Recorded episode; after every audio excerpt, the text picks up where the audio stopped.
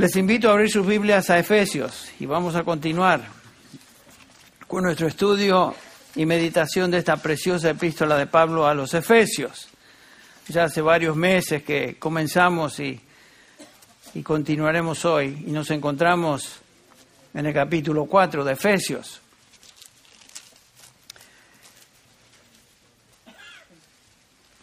El capítulo 4 de Efesios introduce o comienza la sección práctica de la epístola que se extiende hasta el capítulo 6. Convenientemente, esta epístola de Pablo, como la mayoría de sus, sus cartas, se divide en, en dos partes. Una sección de enseñanza doctrinal y la segunda parte de instrucción práctica. Y es justamente donde nos encontramos hoy. En Efesios tenemos los primeros capítulos, 1 al 3, donde Pablo enseña sobre la doctrina de la salvación y donde el apóstol contesta la pregunta, ¿cómo es que llegamos a ser cristianos y miembros de la familia de Dios? Muy importante pregunta. Estos capítulos, los del 1 al 3, nos hablan de lo que Dios ha hecho a favor de sus santos. Y por supuesto sabemos que esa es la referencia a los creyentes la iglesia, los redimidos. Pablo comienza su epístola diciendo en el capítulo 1, versículo 1, Pablo, apóstol de Cristo Jesús, por la voluntad de Dios, a los santos que están en Éfeso. Una obvia referencia a los creyentes, a la iglesia que está en Éfeso. Y por supuesto, Pablo contesta esa pregunta en estos primeros capítulos. La iglesia somos los llamados, aquellos que fuimos llamados a salvación. Y claramente Pablo enseña que Dios es el originador de la salvación. La salvación es la obra exclusiva de Dios. Por eso es que Él se lleva toda la gloria. Ustedes notaron en el capítulo 1, versículo 3, comienza, bendito sea el Dios y Padre de nuestro Señor Jesucristo, que nos ha bendecido con toda bendición espiritual en los lugares celestiales en Cristo Jesús. Dios se lleva la, alabanza, la gloria.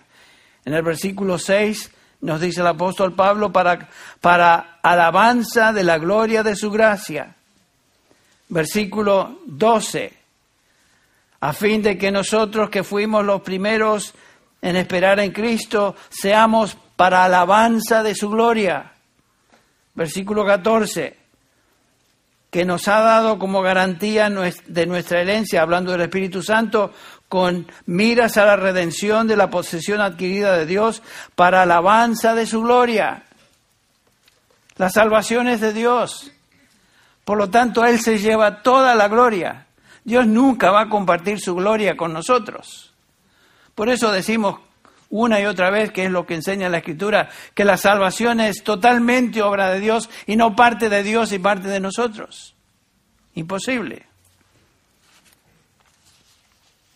La conclusión es entonces que si somos salvados, si somos redimidos, si somos miembros de la familia de Dios, de la iglesia, es porque Dios hizo eso. No es porque tú y yo decidimos hacernos cristianos. Estaba pensando en esto esta mañana. En ningún momento el Nuevo Testamento nos, nos da una, una visión o noción de la salvación como antropocéntrica. Es totalmente teocéntrica. Dios es el que lleva a cabo la obra, Dios es el que hace todo de un principio al fin y Dios por lo tanto es el que se lleva la gloria. Dios hizo todo. Estaba pensando también esta mañana en lo que el Señor Jesús nos dice allá en el capítulo 6 de Juan, hablando de los redimidos, de nosotros, comenzando tal vez con el versículo 37, todo lo que el Padre me da vendrá a mí. Noten que el comienzo de todo es el Padre, Dios. Y el que viene a mí, de ningún modo lo echaré fuera. Noten el versículo 38, porque he descendido del cielo no para hacer mi voluntad, sino la voluntad del que me envió. Y esta es la voluntad del que me envió, que de todo lo que Él me ha dado, yo no pierda nada, sino que lo resucite en el día final. Porque esta es la voluntad de mi Padre, que todo aquel que ve al Hijo y cree en Él tenga vida eterna y yo mismo le resucitaré en el día final. Pero los judíos murmuraban de Él, porque había dicho yo soy el pan que descendió del cielo y decían, ¿no es este Jesús, el hijo de José cuyo padre y madre conocemos? ¿Cómo es que ahora dice yo he descendido del cielo? Respondió Jesús y les dijo, no murmuréis entre vosotros. Pero noten el versículo 44. Nadie, absolutamente nadie, puede venir a mí si no lo trae el Padre que me envió y yo lo resucitaré en el día postrero otra vez. Si somos cristianos es porque Dios Padre nos trajo a Cristo. Nos concedió a Cristo como un regalo del Padre al Hijo para que Él dé vida eterna.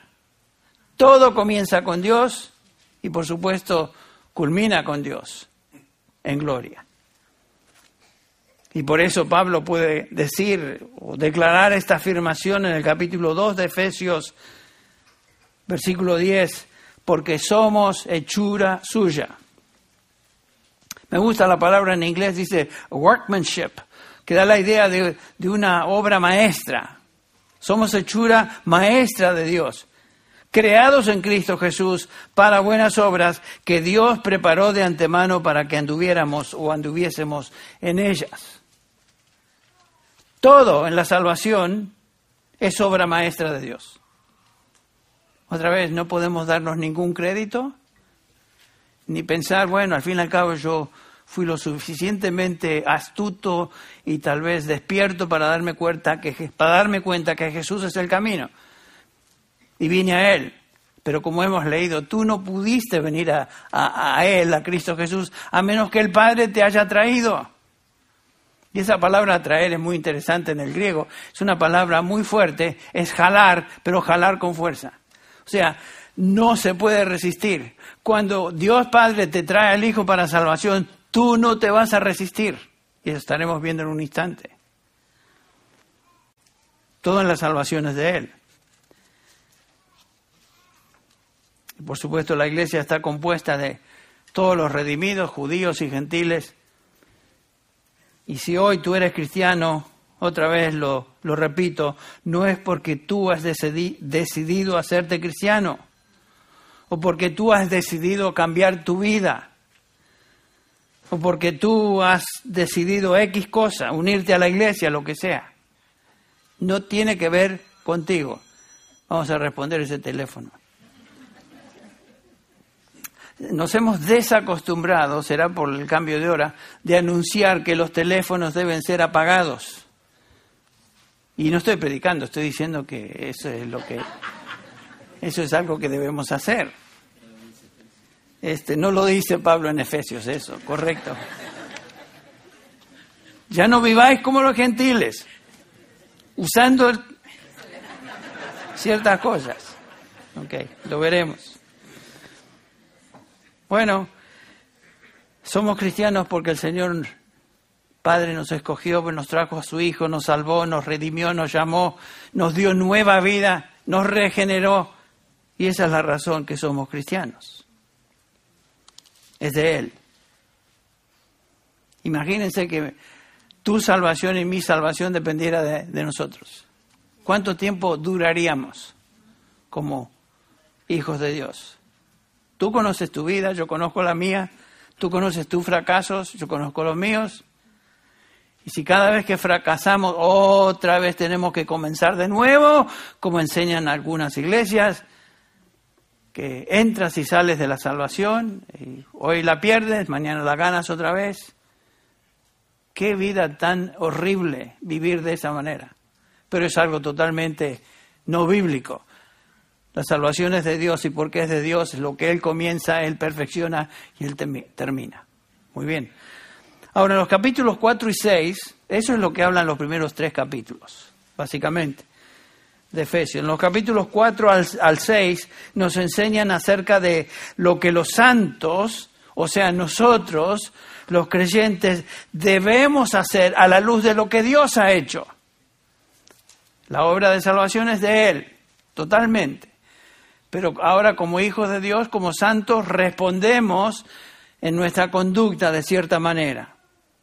Estos capítulos describen entonces la respuesta de los creyentes a la luz de su salvación, o sea, las buenas obras que Dios preparó de antemano para que anduviésemos en ellas. Es lo que leímos en el versículo 10. Y noten cómo comienza el capítulo 4, versículo 1. Estamos repasando. Se resume en esta frase. Andar de una manera digna de la vocación con que fuisteis llamados. La palabra andar, que Pablo repite una y otra vez en sus epístolas, particularmente aquí en, en Efesios, la palabra andar o caminar se refiere a una conducta habitual de un cristiano. Está hablando Pablo de un estilo de vida, de andar, caminar, que como veremos es un andar que tiene características particulares que aquí en esta sección de la carta se nos describen. Por ejemplo, en los primeros 16 versículos que hemos cubierto ya, de manera general nos enseñan que es un andar en unidad, es un andar en unidad. Eh, en este capítulo, versículo 17 que comenzamos a ver hoy, es un andar distinto a la gente del mundo. Pablo dice, ¿por qué no lo leemos una vez más? Eh, andar de una manera digna, comienza el capítulo 4, versículo 1, el 17 dice, os digo y afirmo juntamente con el, con el Señor que ya no andéis como andan también los gentiles. Es un andar distinto. En el capítulo 5 nos habla que es un andar en la luz. En el capítulo 5, 18 nos dice Pablo que es un andar en el Espíritu. Y finalmente en el capítulo 6 estaremos viendo, es un andar firme contra las acechanzas del diablo y sus huestes en esta guerra espiritual.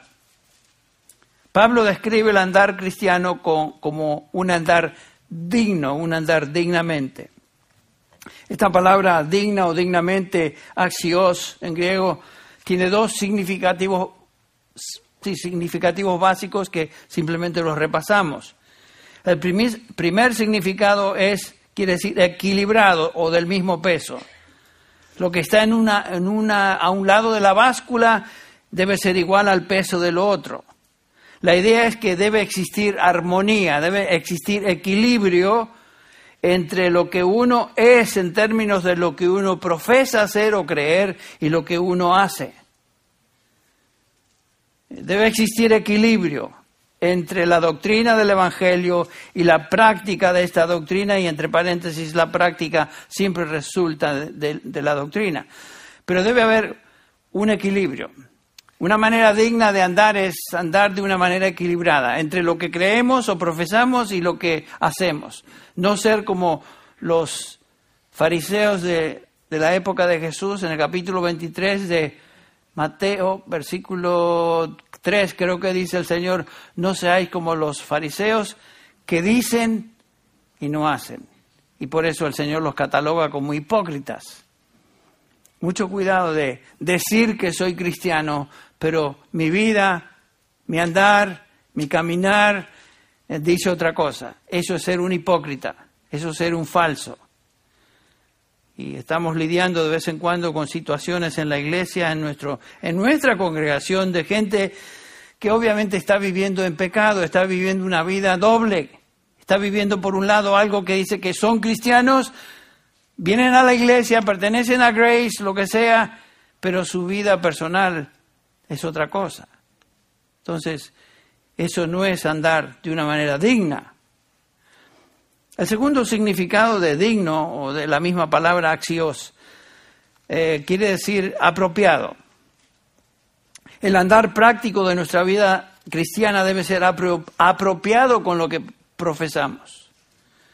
Es la idea de adornar con nuestras obras la doctrina. La con la, nuestra conducta adornamos la doctrina que profesamos o la embadurnamos. De eso habla Pablo a Tito cuando le dice en el capítulo 2 de Tito, habla de esta realidad y se dirige a Tito, y le, dice que preséntate tú, Tito, como ejemplo de buenas obras, Tú ante la, la, congregación, Tito, como pastor, preséntate como ejemplo de buenas obras a los creyentes.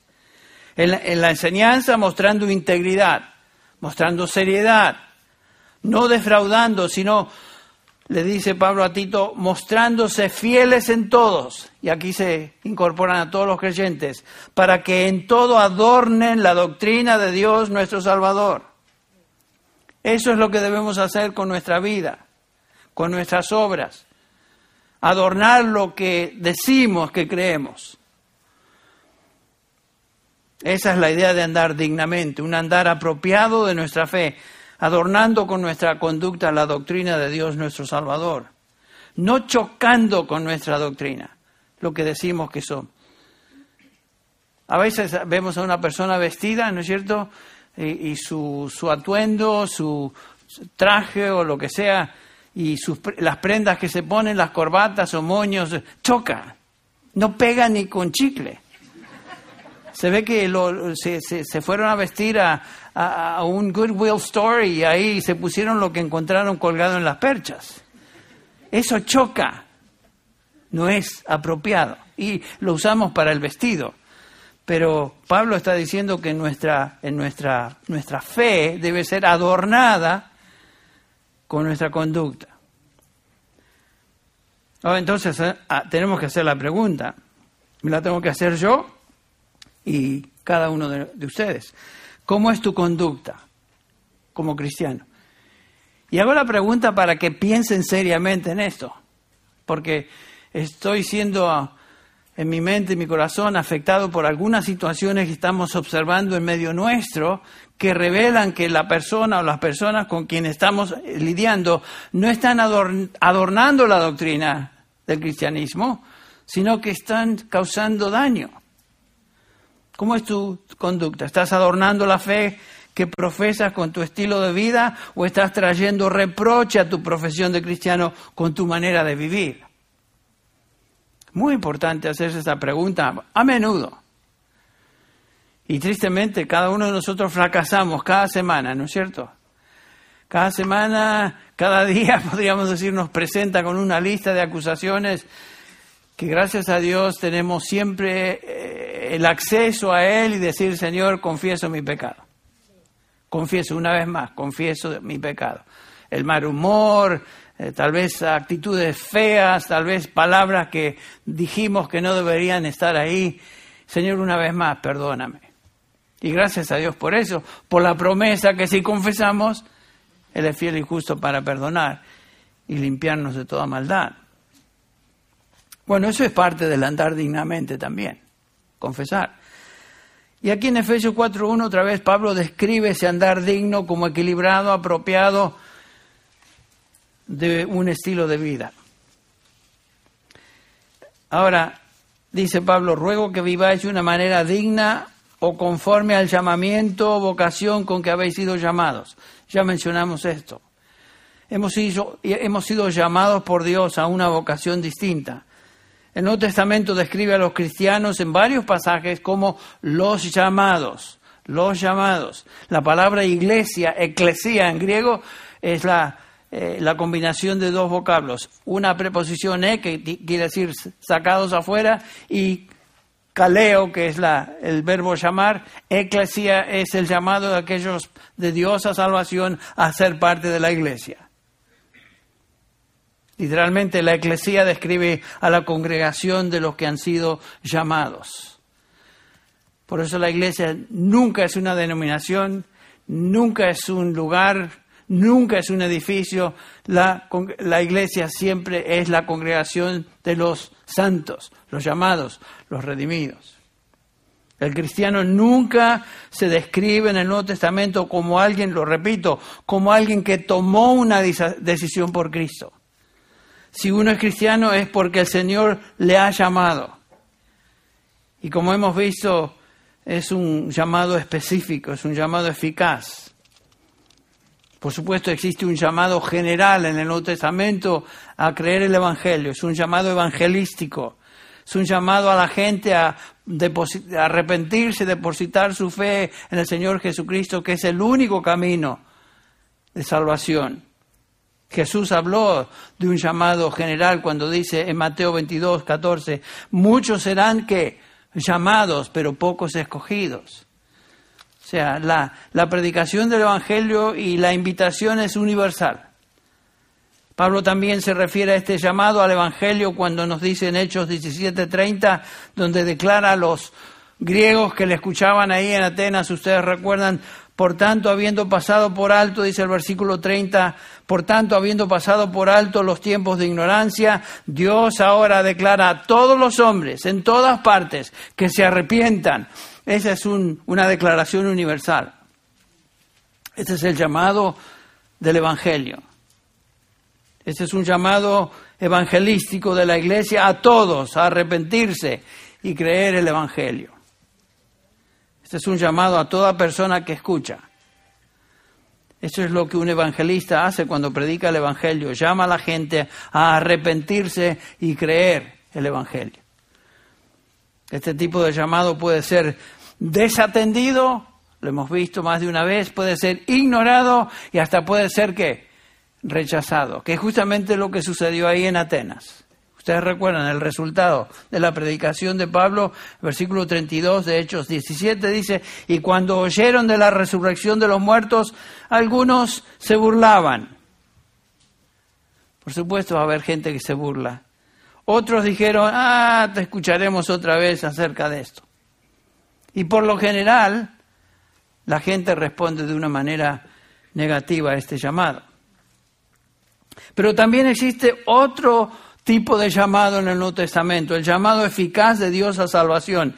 Este es un llamado interno del Espíritu Santo en la vida de aquellos que Él llama a salvación. El otro es un llamado externo a todos. Este es un llamado interno. Este es el llamado de Dios que es eficaz y tiene poder para efectuar salvación. Este es un llamado al cual los que escuchan ese llamado responden en fe. Responden en fe. Por ejemplo, ustedes recuerdan lo que vimos en, en, eh, Romanos 8, 28 y 29. Todas las cosas ayudan a bien a los que aman a Dios, a los que conforme a su propósito son que llamados. Ah, aquí está, Pablo está hablando de un grupo muy especial. No es simplemente los que fueron llamados universalmente, sino los llamados que aceptaron ese llamado, vinieron por fe a Cristo y son ahora hijos de Dios. Porque a los que de antemano conoció, hablando de una eternidad pasada, a esos también predestinó para que sean conformes a la imagen de su Hijo, a los que predestinó, esos también, ¿se acuerdan? Llamó, y ese llamado es un llamado eficaz, es un llamado que no se puede resistir, y a los que llamó, esto también justificó, o sea, cuando Dios llama, la persona llamada recibe en fe el Evangelio y a los que justificó a también glorificó. O sea, hay una gran diferencia entre un llamado de un vocero a todo el mundo y este llamado interno del Espíritu Santo en la vida de cada uno de nosotros que fuimos llamados a salvación. Muy diferente. Bueno,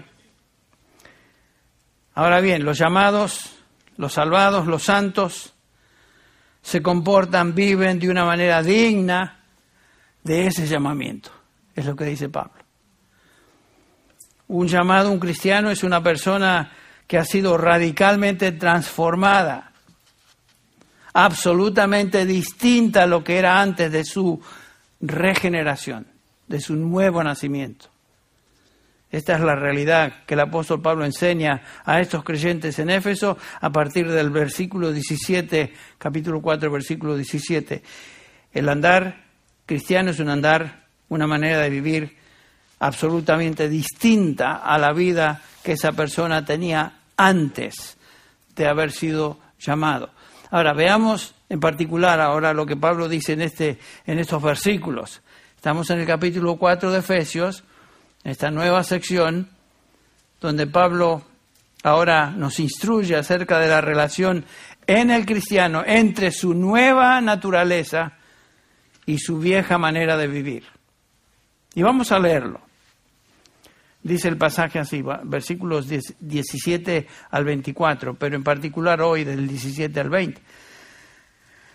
Esto digo pues, y afirmo juntamente con el Señor, Pablo está, está hablando acerca del llamado aquí y el andar cristiano, el andar cristiano, perdón.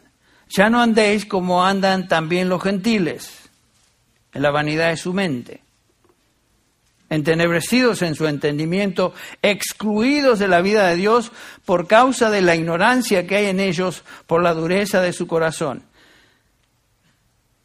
Noten que el, eh, la responsabilidad está en el ser humano. Ellos, habiendo llegado a ser insensibles, se entregaron a la sensualidad para cometer con avidez toda clase de impurezas. Pensamos que hoy estamos viviendo eso. Ya se vivía eso en la época que Pablo escribe a los Efesios.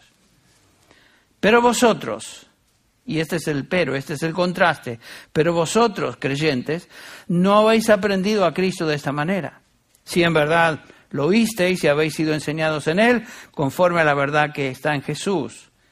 Que en cuanto a vuestra anterior manera de vivir, os despojéis del viejo hombre que está corrompido según sus deseos engañosos, y que seáis renovados en el espíritu de vuestra mente y os vistáis del nuevo hombre, el cual en la semejanza de Dios ha sido creado en la justicia y santidad de la verdad. Pablo está hablando de un contraste entre los creyentes y su vieja manera de vivir. ¿Notaron eso? Tenemos que entender claramente que como cristianos desde el momento que experimentamos salvación, cuando nacimos de nuevo, ha habido un cambio en nosotros que fue radical. No fue un cambio simplemente de pensar, ah, yo creo que me gusta la filosofía cristiana, me voy a meter en esa, en esa corriente, me gusta. No, nada de eso. Nada de eso. Es un cambio nuevo, radical. Y Pablo comienza este segmento haciendo hincapié en recordar a estos creyentes en Éfeso y a nosotros por aplicación, que ya no andéis como antes andabais. Hemos sido totalmente transformados y hechos nuevos. Dios no simplemente nos mejoró, Dios no nos emparchó, sino que nos hizo nuevas criaturas. El, cristiano verdadero no es una persona mejorada, sino es un cristiano regenerado, es una persona regenerada, transformada en su interior totalmente. En un sentido real, el cambio operado en nosotros en el momento de salvación fue aún más dramático que el que va a ocurrir cuando pasemos a la eternidad. Hemos pasado de muerte a vida. Hemos pasado del reino de las tinieblas al reino de su amado Hijo. Interiormente ya hemos sido equipados para vivir en el cielo. ¿Notaron eso? Un cristiano se muere hoy y ¿qué pasa con él? Se va al purgatorio. No existe tal concepto en el Nuevo Testamento. Va directamente a la presencia del Señor. Por eso no lloramos cuando un creyente muere en el sentido de que lloramos por su eterna salud o lo que va a pasar con él, sabemos que va a pasar con él. Estar, cerrar los ojos aquí, dice Pablo, es abrir los ojos en la presencia del Señor. Entonces, ya ha existido en nosotros un, un cambio tan dramático que nos hace ya capaces y listos para estar con el Señor. Ya hemos sido equipados para vivir en el cielo. La Biblia nos dice que ya somos ciudadanos del cielo. Lo que la muerte hace es liberar a nuestra nueva naturaleza, nuestro nuevo hombre, para poder entrar en la presencia de Dios. Pero desde el momento que el Señor nos llama, ya estamos listos. la transformación radical ya se hizo. Claro, en nuestra experiencia personal diaria nos vemos como que todavía nos falta mucho, pero eso sucedió una vez y para siempre desde el momento que vinimos a Cristo. Fuimos transferidos del reino de las tinieblas al reino de su amado Hijo. Pasamos de muerte espiritual a vida. Escuche lo que Pablo dice en 1 Corintios 5, 17. De modo que si alguno está en Cristo, nueva criatura o nueva creación es. Las cosas viejas pasaron, aquí todas son hechas hechas nuevas. En Gálatas 2.20, otro pasaje que dice básicamente lo mismo, el apóstol Pablo lo hace personal. Con Cristo he sido crucificado y ya no soy yo el que vive, sino que Cristo vive en mí. Y la vida que ahora vivo en la carne, o sea, en este cuerpo, la vivo por fe en el Hijo de Dios, el cual me amó y se entregó a sí mismo por mí. El cristiano, tú y yo, si somos del Señor, somos un hombre nuevo, una mujer nueva. Hemos sido totalmente transformados por su espíritu. El creyente posee una nueva mente, un nuevo corazón, un nuevo poder, nuevo conocimiento, nueva percepción espiritual de la realidad, nuevo entendimiento, nuevos deseos. Toda su persona ha sido cambiada. Hasta el cristiano más maduro, que ha crecido en el Señor por años, junto con el cristiano bebito que acaba de conocer al Señor, están en la misma posición, posición espiritual, han sido transformados para siempre. Pudiéramos resumir todo esto diciendo el cristiano tiene una nueva vida. Dios no simplemente agregó algo a lo que éramos, sino que nos transformó. Y de eso leímos en el capítulo 6 de Romanos, en nuestra lectura devocional fuimos bautizados en Cristo Jesús. Y no sabes que los que hemos sido bautizados en Cristo Jesús, dice Pablo, hemos sido bautizados en su muerte. Y después en el versículo 4 nos dice para que andemos en vida nueva. La pregunta surge entonces, si esto es cierto, Henry, ¿por qué es que todavía peco? Y la razón es porque nuestra nueva naturaleza todavía vive dentro de una vasija, una vasija vieja, que es este cuerpo, que Pablo describe en el capítulo 7 de Romanos como este cuerpo de muerte. El pecado reside en mi carne y todavía ejerce poder sobre mí. No tiene control absoluto, pero el pecado está ahí, en nuestra carne. Y Pablo habla de esa lucha Romanos 7, 17, por ejemplo, si quieren ir a Romanos conmigo un, ratito, unos minutos nomás, capítulo 7 de Romanos, tal vez comenzando con el versículo 18. Bueno, ah, comencemos con el 15. Porque lo que hago no lo entiendo, dice Pablo. Porque no practico lo que quiero hacer, sino lo que aborrezco, eso hago. Y si lo que no quiero hacer, eso hago, estoy de acuerdo con la ley, reconociendo que es buena. Así que ya no soy yo el que lo hace, sino el pecado que habita en mí o el pecado que mora en mí. Noten el versículo 18, porque yo sé que en mí, es decir, en mi carne, en este cuerpo, no habita nada bueno. ¿Estarían de acuerdo ustedes con eso? ¿Dirían amén a eso, a su propia experiencia? Yo tengo que decir amén todo el día acerca de eso. Pero no hago lo que deseo, el bien que deseo, sino que el mal que no quiero, eso hago. Y si lo que no quiero hacer, eso hago, ya no soy yo el que lo hace, sino el pecado que mora en mí.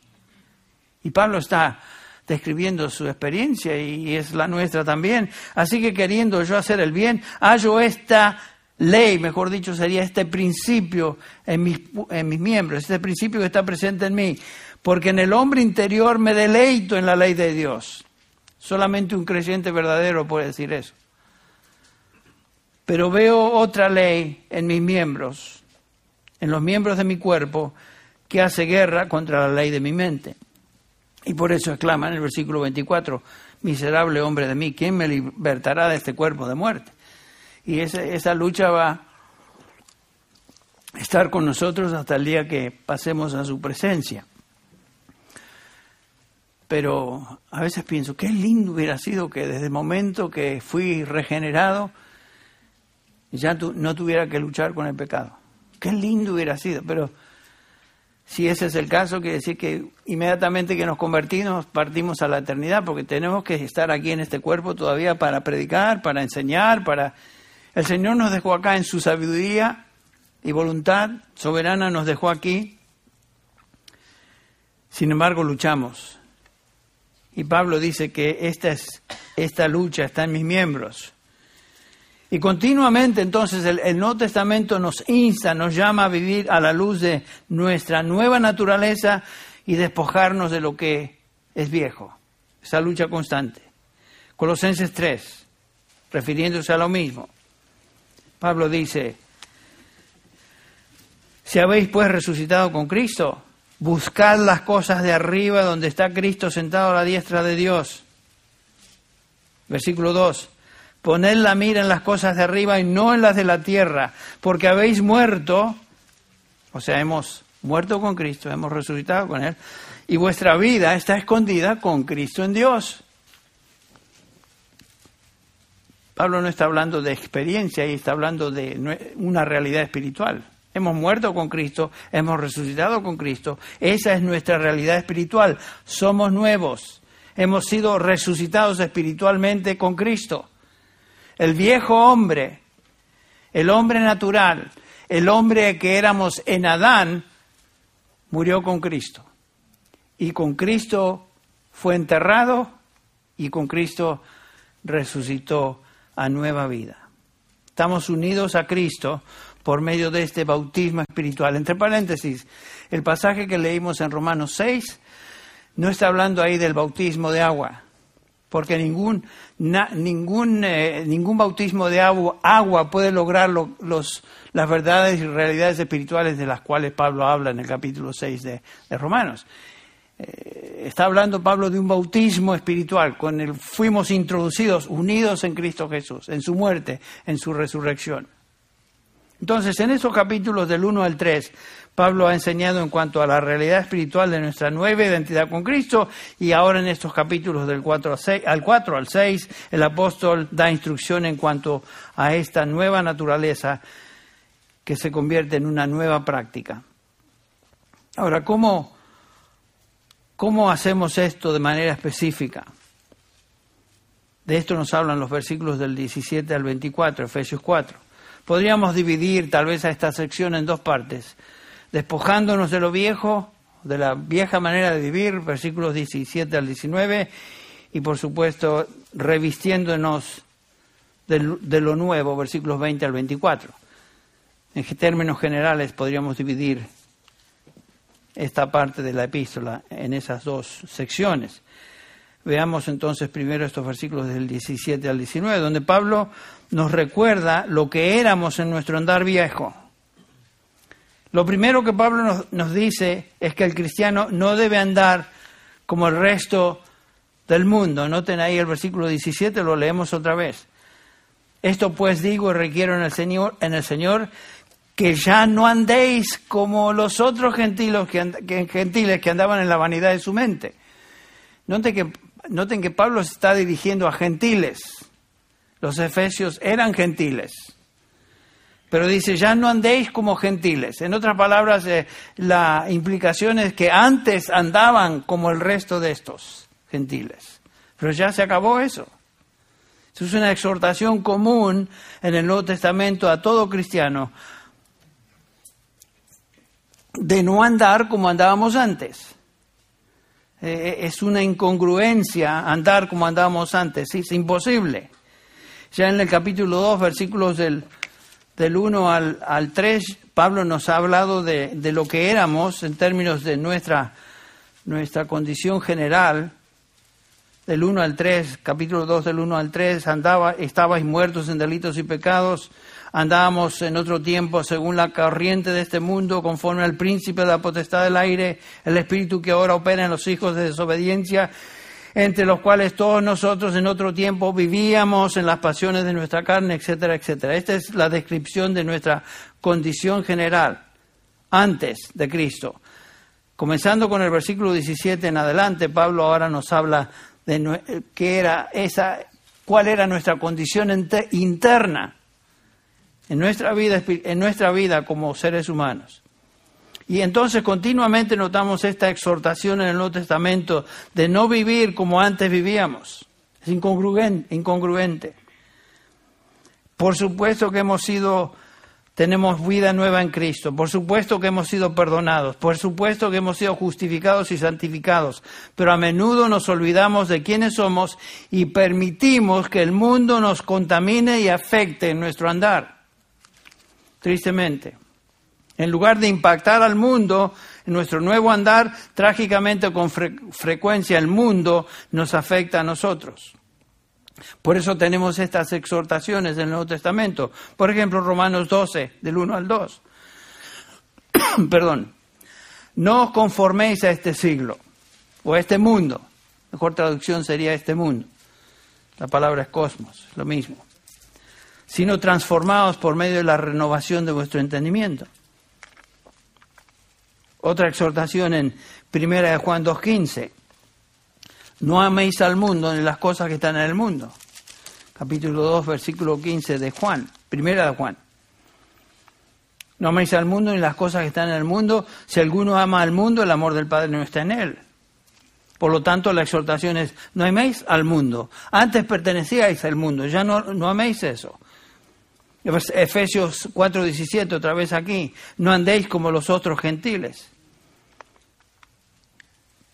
Esta palabra gentil, etnos, de donde obtenemos nuestra palabra en, español étnico, eh, por lo general se refiere en el Nuevo Testamento a toda nación o todo grupo étnico fuera de la nación judía.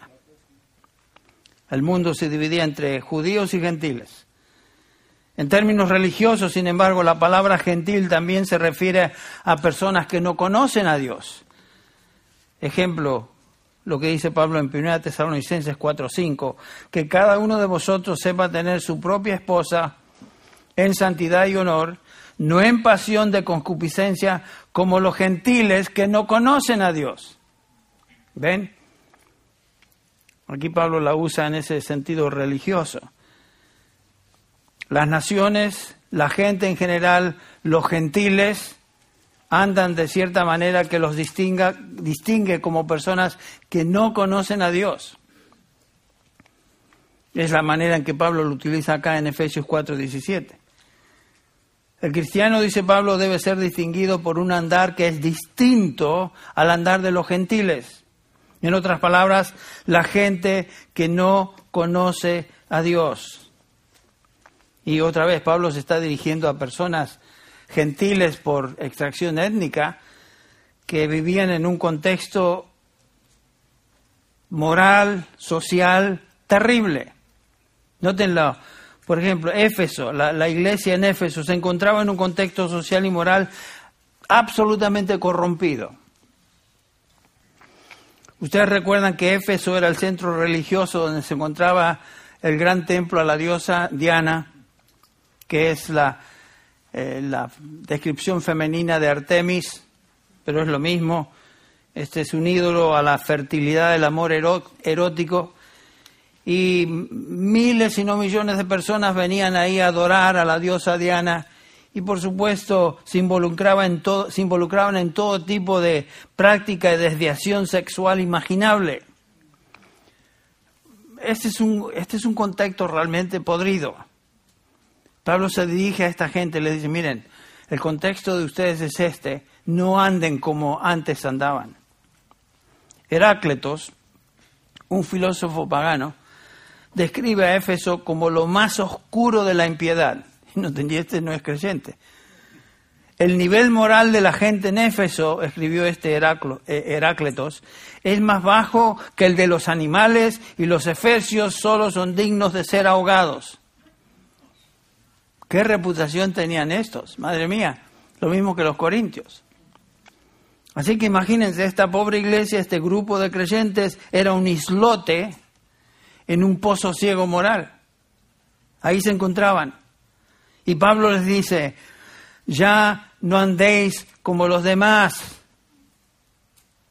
de lo cual salisteis. Los demás, eh, ustedes eran parte de, ese, de, esa, de esa mezcla. Ya no andéis como... la, idea es de ser distintos. Es imposible ser como éramos. Lo mismo se enseña en 1 Pedro capítulo 1, versículo 3, donde Pedro dice, se dirige a estos creyentes, a nosotros por aplicación, porque el tiempo ya pasado os es suficiente para haber hecho lo que agrada a los gentiles.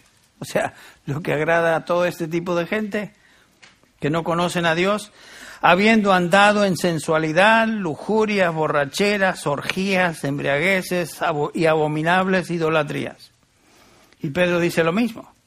En otras palabras, la manera de andar de los gentiles jamás debe ser característica de una persona que declara o dice ser cristiano.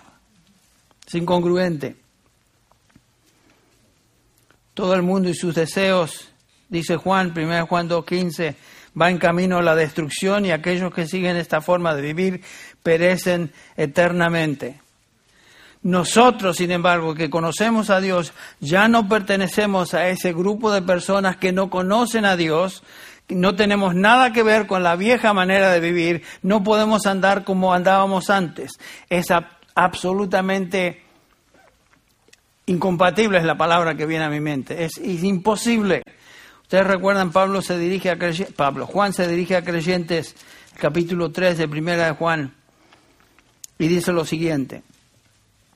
Ninguno que es nacido de Dios practica el pecado. Porque la simiente de Dios permanece en él y no puede estar pecando porque es nacido de Dios. Es imposible vivir como vivíamos antes. En esto se reconocen, dice Juan, los hijos de Dios y los hijos del diablo. Todo aquel que no practica la justicia no es de Dios, tampoco aquel que no ama a su hermano. Entonces lo que está diciendo Juan es que es inconcebible que un cristiano viva como antes, porque si vive como antes, definitivamente eso demuestra que no, pertenece al Señor, que no ha sido regenerado, que no ha sido transformado. Ahora, ¿qué caracteriza el andar de un gentil? En otras palabras, una persona que no conoce a Dios, de eso nos hablan los versículos 17 al 24. Pero creo que no voy a meterme en eso porque si no, no termino. Pero sí, simplemente contestar la pregunta que Pablo contesta y explica. ¿Cómo es que anda una persona que no conoce a Dios? ¿Cómo es que anda un gentil y es algo que nosotros jamás podemos andar así? Lo primero que Pablo dice, andan en la vanidad de su mente. Y continúa el apóstol desarrollando, explicando lo que él quiere decir. La pregunta es, ¿qué caracteriza a una persona gentil en términos de que no conoce a Dios? Estas son las características de las, de las cuales hablaremos el próximo domingo. Pero el, punto es muy claro. Si somos cristianos, Dios hizo una obra de transformación absoluta y radical en nuestra vida. Nos ha transferido de lo que éramos y donde estábamos al reino de su amado Hijo. Estábamos en las tinieblas, pertenecíamos al diablo, pertenecíamos a este mundo y el Señor nos quitó de esa maldición y esa cloaca moral en la cual vivíamos y nos transfirió al reino de su amado Hijo. Ahora Pablo dice, andad como es digno de ese llamamiento. Andad de una manera distinta a lo que erais. Vamos a terminar en esta mañana con una palabra de oración. Si usted es tal vez una persona que por primera, está, primera vez está escuchando el Evangelio, tal vez usted está escuchando algo que no había oído antes y el Señor por su Espíritu usando su palabra le está hablando. Y si usted desea tener esa transformación radical de la cual hemos estado hablando, eh, el Señor Jesús dice, venid a mí, venid a mí. Todos los que estáis trabajados y cargados, hablando de la carga espiritual de no pertenecer al Señor, venid a mí y yo os, haré descansar. Y lo mismo para un creyente que tal vez ha, ha permitido que su vida sea contaminada con pecado y se da cuenta que está yendo en una dirección opuesta a lo que el Señor desea de su vida, el Señor también te dice, venid a mí, venid a mí. El Señor siempre está dispuesto a perdonar a un hijo pródigo. Y es lo que el Señor te está diciendo hoy a través de esta enseñanza, a través de esta exhortación. Si existe personas, si existe alguna persona o personas en nuestro medio que desean eh, ser renovados en su espíritu, el Señor abre sus brazos y les extiende esta invitación. Vamos a orar. Padre Celestial, te damos gracias por este nuevo domingo y esta oportunidad que tenemos de abrir tu palabra. Pedimos, Señor, que tú tengas misericordia de cada uno de, de, nosotros. Y, Señor, si hay alguna persona en este lugar que aún no te conoce, que por medio de tu Espíritu toques esa mente, ese corazón, esa conciencia, le concedas arrepentimiento y fe. Y, Señor, si en medio nuestro hay uno de tus hijos que está luchando con cierto pecado en su vida. Señor, te pedimos que le concedas la gracia para arrepentirse de eso también. Y como tú dices, venid a mí. Y al que a mí viene, categóricamente tú nos prometes, yo no echo fuera. Padre, venimos eh, terminando esta reunión hoy pidiendo que eh, nos despidas con bien, con paz y que nos lleves a casa recordando en nuestra mente, en nuestro corazón, las verdades que hemos estado examinando hoy. Lo pedimos en el nombre de Jesús. Amén.